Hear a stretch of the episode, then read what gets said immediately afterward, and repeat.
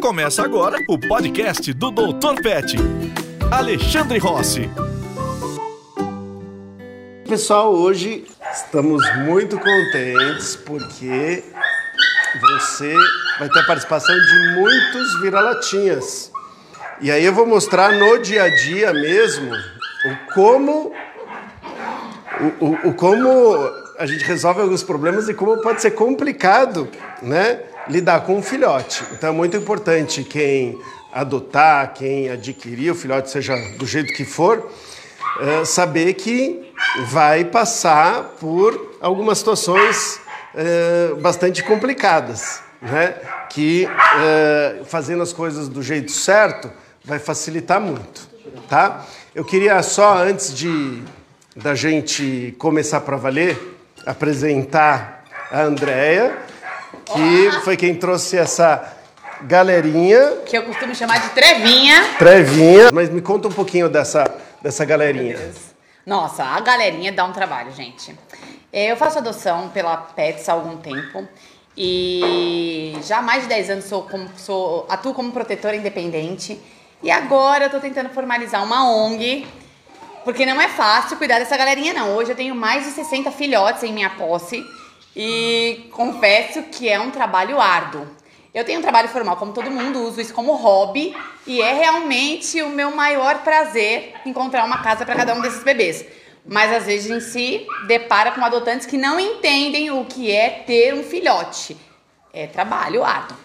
A ideia da, dessa live, gente, é que na última a gente teve tantas perguntas, a gente não conseguiu responder acho que nem 10% das dúvidas. Então, tá aqui a Ellen, Fábio, meu sócio Durão, o Dia atrás das câmeras e estamos prontos aqui para começar a tirar as dúvidas. Então vamos lá, vamos lá. E ó, você pegou bem esse carinha aqui que estava chorando, que eu estava falando aqui, a Giovana Goulart perguntou aqui, como que eu faço para fazer o filhotinho de cachorro parar de chorar, principalmente de noite? principalmente de noite. O que que, o que, que acontece? Esse é o, esse é o terror da, da galera que as pessoas menosprezam, mas o nosso sono, sem o nosso sono, a gente não consegue raciocinar direito. A gente muitas vezes eh, vai ficando irritado e faz besteira. Né? Nada é justificativa ali para alguém maltratar um animalzinho nem nada, mas a gente sabe que muitas vezes acontece da pessoa começar a ficar desesperada, nervosa, porque o cachorrinho não fica quieto durante a noite. Né? E aí o que, que acontece? É, às vezes vai ter alguém, algum vizinho reclama, às vezes vai ter alguma multa, alguma situação que realmente fica muito complicado. Agora, do lado, né, do lado do filhote, também não é fácil. Do lado do filhote também não é fácil, que ele saiu da onde ele conhecia, dos irmãozinhos, né? E ele está indo para um lugar novo. Aqui, eles estão com a matilha deles. Então, aqui é mais sossegado porque eles já se conhecem. Então, é diferente quando eu pego um filhotinho e levo para minha casa e vou deixar ele sozinho para passar a noite sozinho. Então, o que que eu, o que que uh, eu recomendo? Cada vez mais isso. Ou você vai dormir com o cachorrinho aonde ele estiver, ou você leva ele para o quarto, tá? Você leva para para perto de você, porque a maioria dos filhotes, eu não vou falar todos, a maioria dos filhotes, se eles estiverem em contato com um ser humano, mesmo que seja novo, mas está lá com ele, né? E eles têm, ah, é, comeram bem, tomaram água, tem um lugar quentinho e tem uma pessoa do lado, a maioria deles vai dormir bem, tá? Ou vai chorar muito menos. Alexandre, deixa eu manifestar. Que é o sonho da protetora. O bichinho dormindo junto com o tutor, né? Com certeza. É o que eu, É. Com certeza é o que todo mundo quer. E, Porque. e aí as pessoas assim têm uma ideia é o contrária, que é o quê? Faz o seguinte: se eu levar ele para dormir comigo, ele nunca mais vai conseguir, ou ele nunca vai conseguir dormir quietinho em algum lugar. E, e a gente vê que isso não é verdade, né? O, o- é pior você causar um trauma no filhotinho de nas primeiras, primeiras noites ele dormir sozinho e aí ele percebe que ele tem que gritar para você aparecer, ou ele acha que ele tem que gritar para você aparecer. É, e, e- e achar que esse é o melhor. Esse não é o melhor. O melhor é a gente fazer essa transição e ele aprender a ficar sozinho aos poucos e numa boa. Então, no melhor dos mundos, além de dormir com o cachorrinho por perto, seria adotar, por exemplo, no fim de semana e poder ficar com eles na casa, porque eles já vão conhecer a casa, já vão saber como que as coisas funcionam, né? Então, olha, aqui eu estou começando, depois de ter colocado tudo em ordem, estou começando a enxergar um pouco de paz, né? Por quê? O que está acontecendo? Eles estão buscando alimento, eles estão buscando destruição nas coisas que pode destruir. O tapete está colocado certinho e está e tá ok. Então, olha, olha quando você pega a energia deles e foca, não é que eles não estão fazendo nada, você foca em alguma coisa, e agora o que está tá mais funcionando é o que? A comidinha deles dentro de brinquedinhos. Né? E aí é uma hora que eu posso aproveitar para fazer um carinho, acostumar eles com algumas coisas. Por exemplo, eu iria cortar um pouquinho a pontinha da unha deles para eles uh, machucarem menos quando eles forem pular, para eles já começarem a se acostumar com procedimentos que às vezes a, a, pessoa vai ter que fazer. Então, olhar a orelha, limpar a orelha. Ah, mas não está suja. Não, é muito mais para o cachorro começar a acostumar a ser manipulado. Movimentos rápidos que eles podem se assustar, barulhos, né? Então eu posso, com muito cuidado, ir apresentando o mundo para eles aos pouquinhos. Né? Mas vamos lá, Ellen. Agora, agora aqui está, agora aqui tá mais calmo, mais calmo. né? E tá bombando de pergunta aqui, a galera ainda tá comentando. Ai meu Deus, fala pra responder a minha pergunta. Ah, tá bom, vamos, é... vamos, vamos lá. A Paty Martins, acho que ela tá um pouquinho desesperada, porque olha como ela perguntou aqui. Meu cachorro come tudo, papel higiênico, tênis, cadeira, tudo. Ela já tem seis meses e tá até comendo cocô. Já dei remédio e nada. Me ajuda, por favor. Tá. Então, tem cachorros e cachorros. Né? A gente estava vendo aqui que tem um, esse aqui, ó. Esse é o cachorro e o outro são os cachorros. né? Porque ele fala mais, ele é mais ansioso e tudo mais. Então, cada cachorro tem o seu temperamento, tem a sua personalidade. E tem cachorros que vão dar mais trabalho mesmo.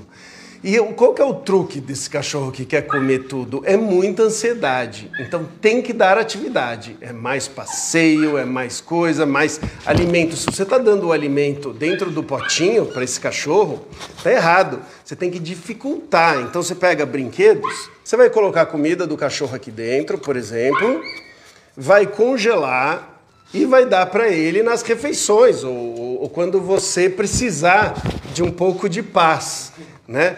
E aí a gente vai pegar toda a comida do cachorro, toda, toda, toda. A gente pode fazer isso com tudo. A pessoa fala: não, mas espera aí, uma parte eu tenho que dar no pote de ração. Não, para esses cachorros uh, e para a maioria dos cachorros a gente não precisa dar bonitinho, facinho para eles comerem. Eles podem batalhar para conseguir a comida. A gente pode criar situações em que eles vão ficar muito mais uh, ocupados para conseguir alimento. É uma situação até mais natural do que o que a gente faz, que é colocar a ração toda picadinha no mesmo prato, no mesmo lugar. Não, o cachorro está preparado para buscar comida, procurar, farejar. Né?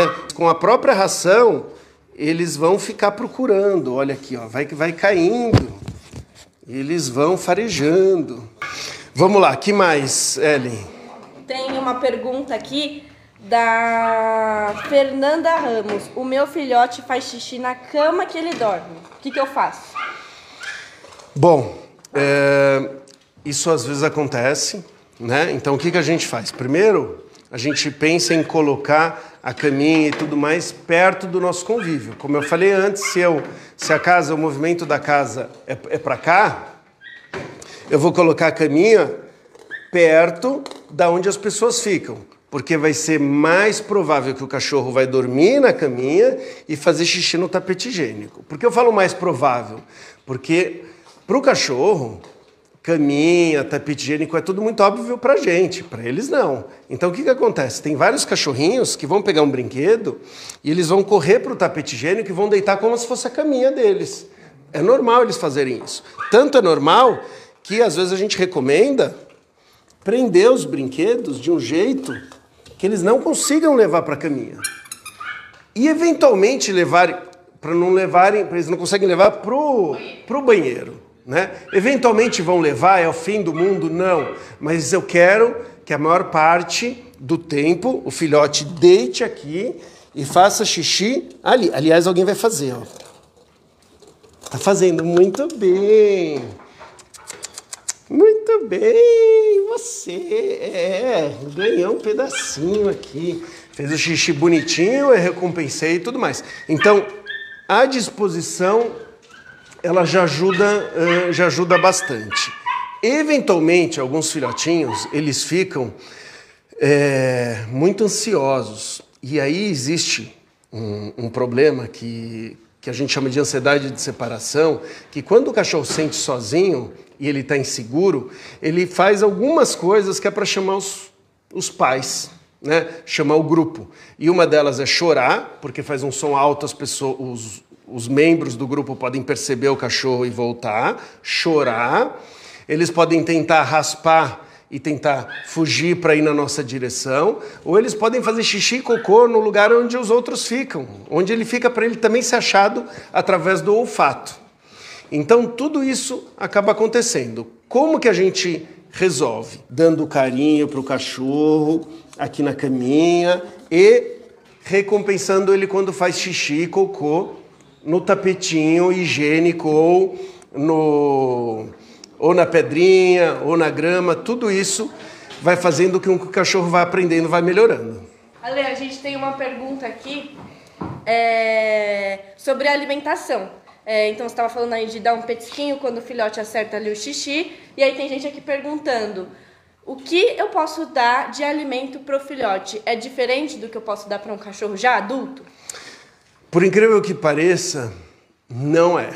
Tá? Não é. A gente tem que ter tomar determinados cuidados em relação à nutrição do, do cachorro. Então, por exemplo, o filhote vai ter uma ração específica para filhote que muda alguns dos componentes dentro da, da ração, tá? Mas o que, que os eh, especialistas acabam falando e fazendo né, eh, regras que vão ver que não vão prejudicar a nutrição do animal? Até 10% das calorias do que o cachorro come podem ser de alguma outra fonte de alimento que não seja venenoso nem nada, como por exemplo uh, frango. Então até 10% das calorias não tem problema, tá? Então a gente pode dar, e mas desde que não passe dos 10% de caloria. Às vezes a gente não sabe exatamente quanto que é 10% de caloria, então a gente acaba, a gente faz algumas tabelinhas e a gente pode publicar mais uma vez a tabelinha que a gente fez para as pessoas saberem. Ah, um cachorro que come uma xícara de ração, quanto que ele poderia comer de chuchu, quanto que ele poderia comer de frango, quanto, quanto que ele poderia comer de cada coisa, tá? O que é, o que, o que não é legal é a gente dar demais e aí depois ele não vai querer comer a comida dele, tá? A, a ração. É, e tem uma pergunta da Débora Coelho que eu acho que vai ter gente aqui que vai ficar bem feliz. Como que eu faço para adotar um desses? Ah, que ótimo, André. Vem aqui contar pra, contar pra gente. E a que, melhor parte. E que não é, mais uma vez, tem que estar preparado para confusão, né? Preparado, realmente preparado para confusão. E não é por uma semana, duas, três. Você vai dizer melhor do que eu. Um filhote é filhote até que idade? É, então, olha, tem, tem filhote que continua fazendo bagunça até uns seis meses, um ano, né? E tem cachorro, tipo a estopinha, que está com 13 anos e continua fazendo bagunça. bagunça uhum. né? E é o que você falou, né? É, cada cachorro é um cachorro. Existem cachorros que vão parar de fazer bagunça mais cedo e tem outros que vão continuar pela vida inteira. Mas é muito legal poder doar para uma família que consciente de que, sa que saiba que vai cuidar desse bichinho 15, 16, 17 anos é um tempo razoável de vida de um bichinho desse, não é isso? Sim. Então a adoção tem que ser por um período desse. E como que ela faz, se ela quiser, ela gostou de um deles para falar com você ou com a com que você é produtor é, que você é protetor independente, isso. né? Agora formalizando uma ONG há pouco tempo, porque fiz isso por muitos anos como protetor independente, mas pode entrar em contato comigo no e-mail meu amigo focinho é, arroba ong.com. É isso. E aí, você tem muitos filhotinhos lá, né? Muito, normalmente cerca de 60 filhotes. Tá. Meu amigo Focinho, meu amigo focinho.ong, arroba gmail.com. Tá bom, Beleza, perfeito. obrigada por me corrigir, que nem eu sabia direito ainda. E aí é super importante, né, quando a gente vai ou fazer uma socialização, ou vai né, adotar o cachorro, é trazer a, a ração que- ele está acostumado a comer, ou a comida que ele está acostumado a comer. Nos primeiros dias a gente não deve mudar, tá? Então às vezes a gente vai ver que, né, dependendo da situação, ele às vezes não está nem comendo a melhor comida. Então a pessoa já quer fazer tudo de melhor para ele logo no primeiro dia. E aí é emoção demais, tá? Para o cachorrinho. Então às vezes a pessoa pega o cachorrinho, a primeira coisa vai no veterinário, o veterinário às vezes já dá vacina, já faz tudo, já muda a ração e é estresse demais, tá? A vacina causa estresse, a mudança de comida causa estresse, dormir sozinho causa estresse, barulho diferente causa estresse. Então a gente vai, claro, né, eh, pensando aqui junto com o veterinário, ver se não vale a pena esperar alguns dias até dar a primeira vacina, né? se não deve esperar uma semana até começar a trocar a alimentação que eles estavam acostumados. Então a gente vai evitar estresse demais. A gente sempre fala do, do- da importância da socialização, né? Então, os cachorrinhos precisam ser socializados. Mas o primeiro dia que ele chega na casa, eu não quero que venha a família inteira, todas as crianças querendo brincar com o cachorrinho, porque é muito, é muita emoção já para eles. Então a gente tenta deixar um pouquinho mais tranquilo para depois ir acostumando com o estresse. E ficar sozinho é um estresse bravo para quem é um animal super social. Então, uma das últimas coisas que a gente deveria fazer é deixar o cachorro sozinho. Eu sei que às vezes isso não dá para fazer, tá? Mas é, é legal saber que isso é uma fonte de estresse violenta para alguns cachorros. Então, eu acabei de mudar, trouxe ele para casa, eu vou deixar, eu vou sair de casa, não é o ideal. O ideal é fazer como eu tô aqui, olha, eu tô aqui um tempinho, né? Eh, e mais uma vez, eles estão aqui com a matilha deles, então se eu tivesse que deixar eles sozinhos, eu deixaria eles com muito mais tranquilidade, porque tem coisas que eles já conhecem aqui. Né? Agora, se tivesse só um, aí é mais difícil ainda. E com certeza eu iria levar para dormir do meu lado da cama. Tá, então, gente, quem quiser comprar alguma coisa para pets e tudo mais aqui, que tem bolinha, caminha, brinquedo e tudo mais, na bio tem é, um link e aí vocês vão ter é, 15% de desconto. Ale, essa semana a gente também fez uma caixinha de perguntas no seu Instagram e veio bastante pergunta. Eu achei uma bem interessante da Lenise, que ela falou assim: meu bebê de oito meses, eu não consigo sair com ele na rua. Ele late muito para as pessoas e para os outros animais. É normal? de oito meses. Pode ser bastante excitação, né? E pode ser talvez uma falta de socialização também. Então, como que a gente, como que a gente pode fazer nesses casos? Verificar se o rabinho está para cima ou se está bem para baixo. Se estiver bem para baixo, bem no meio das, da- das pernocas, assim, ó. Então, o rabinho está assim. Você vê que em casa ele fica assim, por exemplo, mas na rua o rabinho entra bem aqui.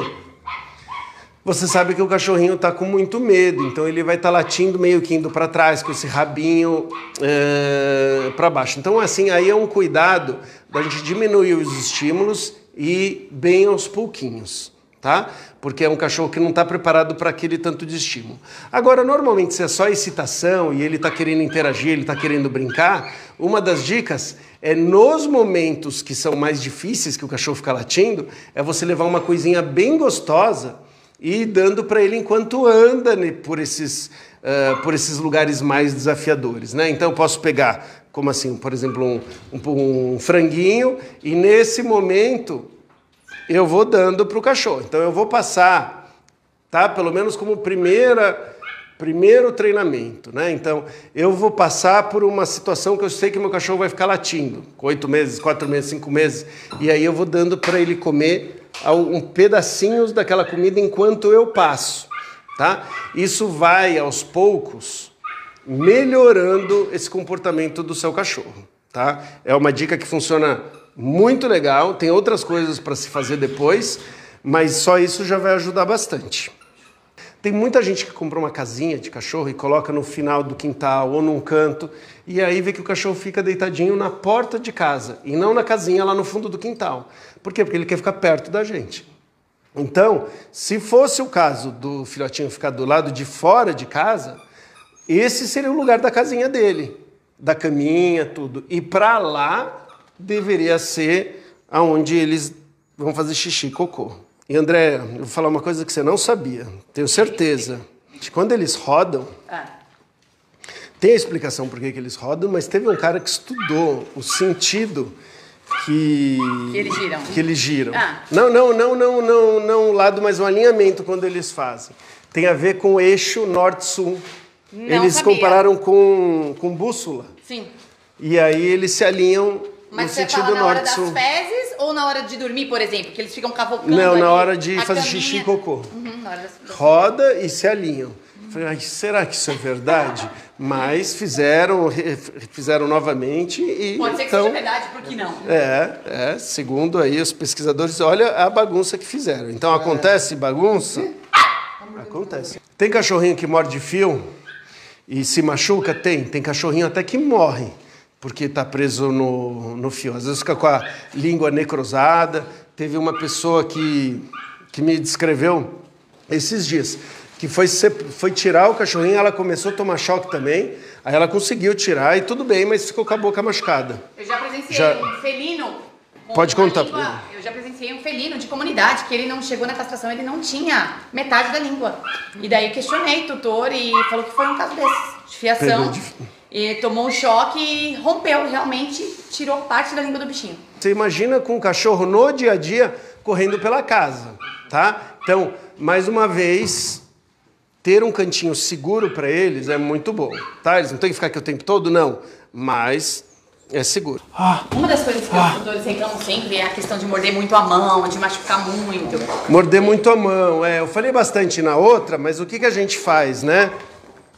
A tá gente. me machucando, me morde Isso, a demais. gente, se tem um cercadinho, alguma coisa assim, eu pego alguma coisa que ele está interessado. Vocês não entendem que eles vivem nessa vida aí, um bagunçando e mordendo o outro, fazendo Sim, é, é- é natural para eles, né? Então o que, que a gente faz? A gente vai entrar com o brinquedo e com o petisco, ou com os dois juntos, e só quando o cachorro começar a morder e demonstrar interesse pelo brinquedo ou pelo petisco é que eu vou entrar e vou interagir.